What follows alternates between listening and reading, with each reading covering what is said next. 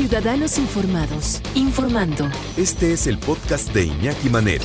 88.9 Noticias. Información que sirve. Tráfico y clima cada 15 minutos.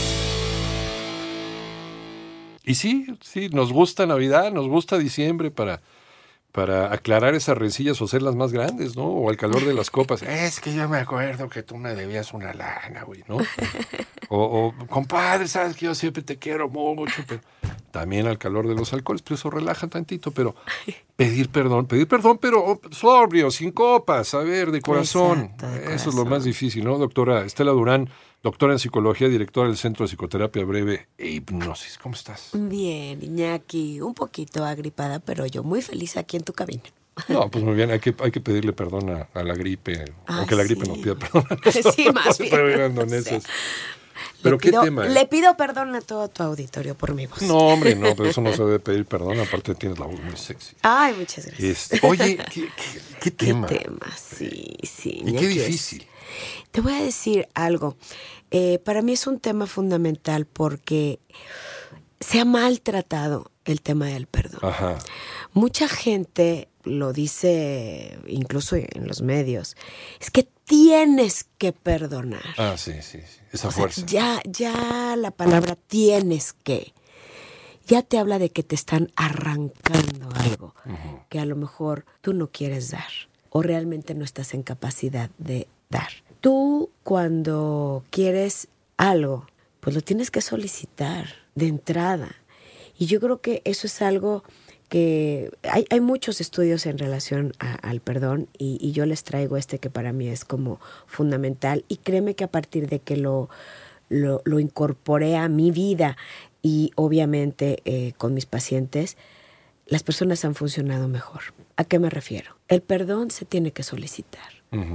Si yo te ofendo, Iñaki, yo tengo que buscar el solicitarte a ti el perdón, pero no nada más decirte, oye, ya, ya dame tu perdón, ¿no? Sino es, ¿qué voy a hacer yo, Estela, para reparar el daño que le hice a Iñaki, para que entonces el perdón se dé de manera honesta y sana? ¿Por qué? Porque todas estas personas que trabajan con el tema de perdón y lo entrecomillo, de que es que el perdón es más para el que lo da que para el que lo recibe y así. Pues déjenme decirles que hay un estudio muy interesante en el Ackerman de Nueva York, en donde hicieron un grupo, dividieron eh, al grupo de personas violadas. Uno, trabajando con el tema del perdón como regularmente se hace, en donde tienes que perdonar a tu violador y tienes que eh, bendecirlo y mandarle este, buenas Y vibras. luego los y así. confrontan, ¿no? En la prisión va a visitar al que lo violó o al asesino de su hijo. unas, Sí, unas cosas, cosas realmente terribles. De verdad, terribles. Sí. Y el otro grupo, fíjate nada más que interesante, se les dio la opción de no perdonar. En este estudio longitudinal, longitudinal para la gente que nos está escuchando es a través del tiempo, las personas que tuvieron la opción de no perdonar a su violador funcionaron emocionalmente mejor que las que estuvieron incluso en pseudoterapia para arrancarles el perdón, porque para mí es eso, te lo Te arranca. arrancan el perdón. Exacto, Eh, entonces, También se puede así. sentir uno bien al darse cuenta que no es a fuerza el perdonar. exacto. Eh, yo le comentaba a Iñaki fuera del aire que yo me he dedicado mucho al tema de violencia Ajá. extrema y de secuestro, en donde cuando a una persona que ha sufrido algo así, en donde de verdad yo creo que nadie en la vida se merece vivir o pasar por un- una pesadilla de ese nivel, y se les dice, es que tú tienes la opción de perdonar o no. ¿Sabes qué me han dicho, Iñaki? Es que es la primera persona que me dice eso, Estela, y no sabes lo que me estás dando. Porque me quitaron todo. Me quitaron mi seguridad, destruyeron a mi familia, me lastimaron física y emocionalmente. Y encima de todo, que lo me perdone. tienen que arrancar hasta eso. Gracias por decirme que no, porque yo no merecía eso, porque yo ni los conocía, porque yo no le he hecho daño a nadie. Yo no merecía eso. Y es como empoderarlos. empoderar a una víctima eh, de violencia extrema. Tú no sabes de veras lo que abre los ojos, cómo, cómo les, se les abre, eh, no nada más los ojos, el alma, su corazón, o sea, realmente se vuelven poderosos. ¿Ayuda más a la recuperación entonces? El saber que, tienes ese poder. esa opción. Esa opción de Esa no perdonar. potestad, Ajá. exactamente, es eso. Qué interesante. Es, es como ese poder de, ¿sabes qué? Esa persona que me hizo tanto daño se va a morir sin que yo lo perdone. Y eso a mí me lo han dicho así, tal cual como lo estoy diciendo ahorita. Y eso a mí me da paz. Ok. A que encima yo tenía que darles perdonar. hasta eso. O sea, me robaron todo, me quitaron mi dignidad, me quitaron mi dinero, me Después quitaron de lo todo. que me hizo. Y después de todo, encima lo tengo que perdonar. Porque aquí el tema es tengo que. Entonces, cuando tú tienes la opción, eso de veras no sabes cómo ha empoderado a la gente que ha sido víctima de violencia extrema, sea secuestro o no, ¿eh? Sí, o sea, por ejemplo, nuestra- mujeres ajá. muy golpeadas. Sí, claro. O, como decía yo al principio, de una violación. O cosas de veras Violencia pasiva, ¿eh? De, de un esposo también, abusivo, también. de toda la vida con violencia pasiva, o que, o que me estás controlando por la lana, o que, ¿no? Así es. Bueno, las toda una vida de, violencia en Ah, general. ¿eh? ¿Por qué a una persona, a una niña, se le tiene que exigir que perdone al padrastro que la violó? ¿Por qué se le tiene que exigir algo así? Es que estamos acostumbrados, Estela, y es parte de una educación basada en el deber ser. Exacto. Dice la religión que tienes que perdonar de corazón a tus enemigos, porque si no, no tiene chiste. Exactamente. A ver, esa fuerza. Entonces síguele sufriendo, ¿no? Ajá. O sea, ten- era una cultura del sufrimiento. Ajá. Esto, o sea, ya se ha demostrado emocionalmente, porque recordemos que yo estoy hablando desde el punto de vista emocional. Claro. Cómo esto de veras hace que una persona se pueda recuperar muchísimo más rápido emocionalmente y se fortalezca. Entonces, ahora, todo un tema, saber cuando realmente perdonaste. Tú sabes, Iñaki, cuando realmente perdonaste a alguien. No, te sientes una, una, una liberación Pero, bárbara. Cuando ¿Por perdonas qué? de corazón. Ajá, ¿no? cuando perdonas de corazón. Cuando no se te queda esa rencilla, sí, lo voy a perdonar, pero es a huevo. Perdón Ajá, por mi exacto. francés. pero- Es la verdad, Sí, es que es la verdad, Iñaki. Ajá. Pero, ¿sabes qué elemento tuvo que pasar, eh, digamos, por tu estructura mental para que realmente pase a la emoción? El comprender. Cuando tú logras comprender por qué te hizo lo que te hizo, la persona que te lo hizo, en ese momento puedes tener paz. Mientras tú todavía observes el evento que te lastimó, al paso del tiempo, ¿eh? porque acuérdate que para el inconsciente no hay tiempo. Sí, no, no, no existe. No importa si fue ayer, antier, hace 20 años, hace 40, no importa. Es hoy. Es hoy. Ahorita. Y así lo siente tu inconsciente. En el momento que tú comprendes lo que pasó, en ese momento el dolor cede, el resentimiento se acaba, porque ¿qué significa resentimiento? Es resentir, volver a sentir aquello que... Revivir un, un- Exactamente una lo que me hicieron. Entonces. Para todas las personas que juran que ya perdonaron X o Y, yo les pido por favor que se pongan a pensar en ese evento y sientan. Y si todavía les duele, entonces todavía no han otorgado no el perdón. has perdonado. no has perdonado realmente. Entonces nos tenemos que poner a pensar, ok, ¿qué, qué faltó para que yo pudiera otorgar ese perdón? De entrada, ¿te lo solicitaron? En algún momento alguien te dijo, oye, Iñaki, de veras, de corazón, discúlpame por lo que te hice. Ajá. ¿Y qué tengo que hacer? O sea, es que es- eso sería como lo, lo lindo en estas ¿Cómo fechas. puedo resarcir si alguien, exacto, ¿Qué quiere pedir perdón, ¿qué puedo hacer por ti, Iñaki? Ajá. ¿Qué puedo hacer para que de veras eh, yo repare el daño que te hice? Y de verdad no saben, es mágico. También habrá quien a lo mejor dice, mira, ya, para que ya, ya, para que dejes de estar molestando con tus rencores. A ver, ¿qué quieres que haga? No, ya, para que Sí, me ay, ay, muere. Ay, muere, ¿no? Ay, el típico, ay, muere, no sabes cómo lo detesto. Sí, ajá. Ay, muere, Ay, ¿no? no, bueno, Ya. Ajá. Ay, con que me acerque tantito.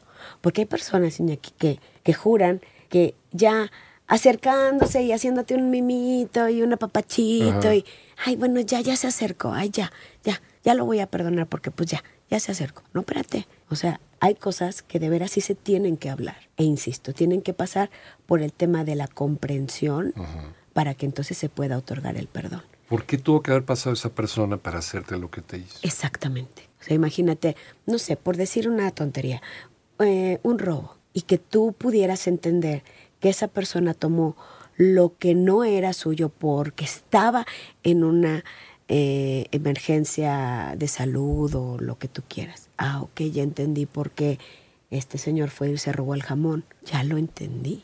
Se vale no perdonar. ¿No? Se vale. Es tu poder, también es tu potestad, como Es tú tu decías. potestad, Y no te es. pueden exigir que perdones a alguien si tú no quieres perdonar. Mm, Cuando tienes, eh, cuando tu privilegio. existe la palabra, claro. Ajá. ¿Tienes qué? Ya valió. Ajá.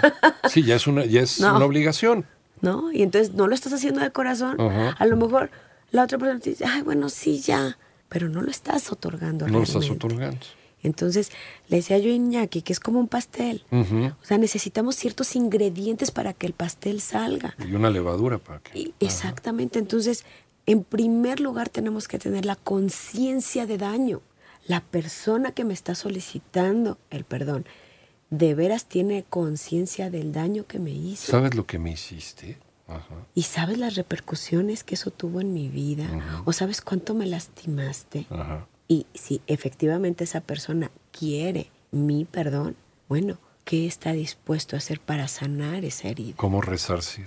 Exactamente. Y tiene que ser a satisfacción de la persona lastimada, Claro. Iñaki. La reparación del daño. Así es. No es, ay, bueno, ya, te invito a una, este, no sé, una cena y ya. Sí, para de estar Ya fregando. deja de estar fregando. Ay, mira, eh, te traje, este, no sé, te compré esto. Eso sucede desafortunadamente mucho en las parejas en donde hay, por ejemplo, una infidelidad, ¿no? Ajá.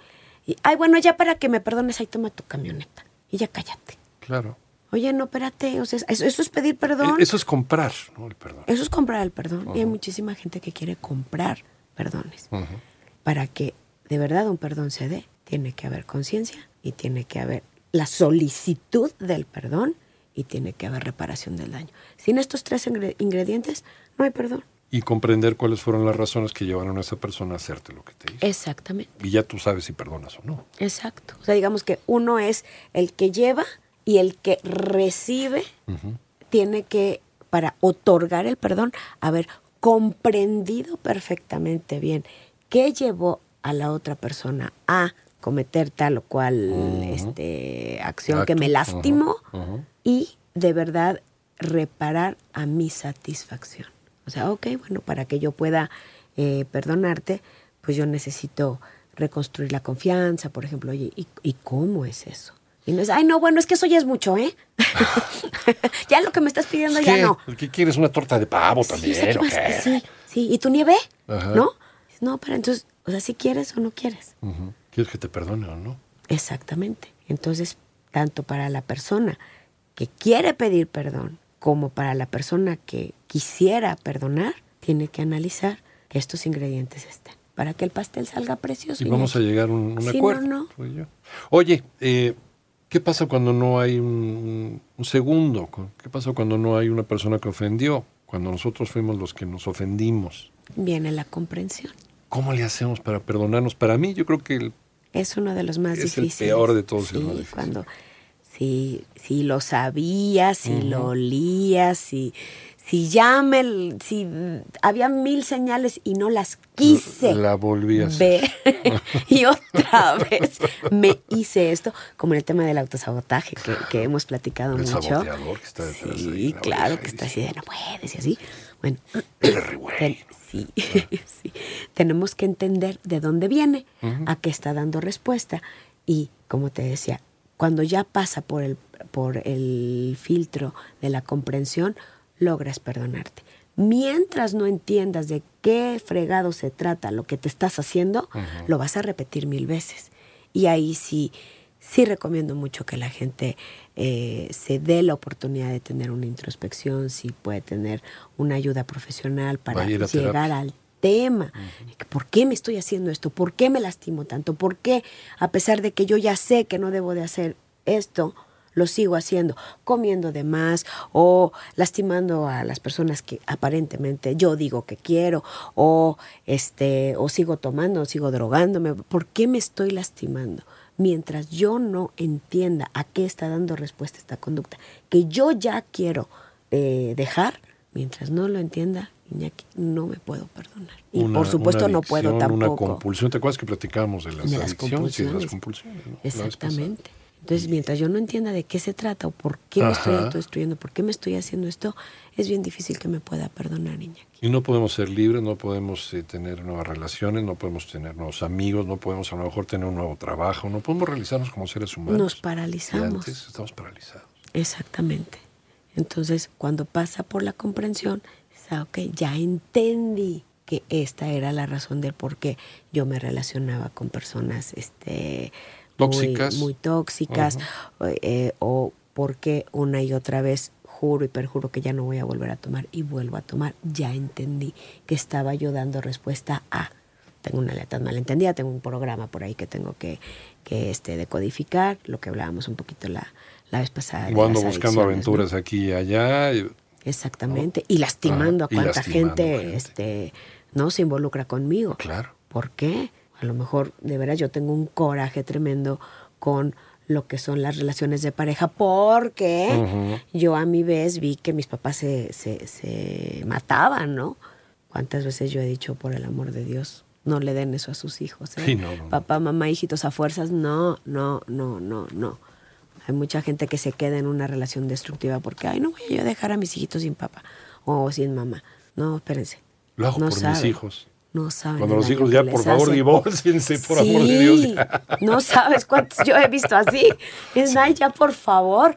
Pero pues es el deber ser que decíamos hace ser. ratito, ¿no? El deber ser. Entonces, bueno, pues esa es una recomendación al margen del perdón. No, ahí está, doctora Estela Durán. Y, y- y perdón, doctora, pero ¿dónde te encontramos? Ay, con Esa cultura del perdón de, oye, perdóname, Perdón, ¿no? perdón. Con permisito, discúlpame. También Sí. andamos como pidiendo perdón por todo, pero eso es otra historia. Con mucho que gusto. también lo podemos platicar en otra ocasión. Mira, puede ser a través de mi página de internet, que es www.terapiabreve.com. Estamos consultando online a todo el mundo, literal, esté fuera de las fronteras de México e incluso, por supuesto, aquí en territorio nacional. Y estamos en la Ciudad de México en el 56 87 47 00 56 87 47 00 o mis redes sociales que es mi nombre arroba Estela Durán estoy en Twitter y arroba Estela Durán PhD en Facebook Ahí la pueden localizar la en todos lados. todos. En- La doctora Estela. Durán Internacional, hasta en Tlanepantla hasta allá voy Muchas gusto. gracias, Estela, como gracias, siempre. Es un placer, de abrazo a todos y feliz muchas año. felicidades igualmente. gracias Gracias, doctora Estela Durán.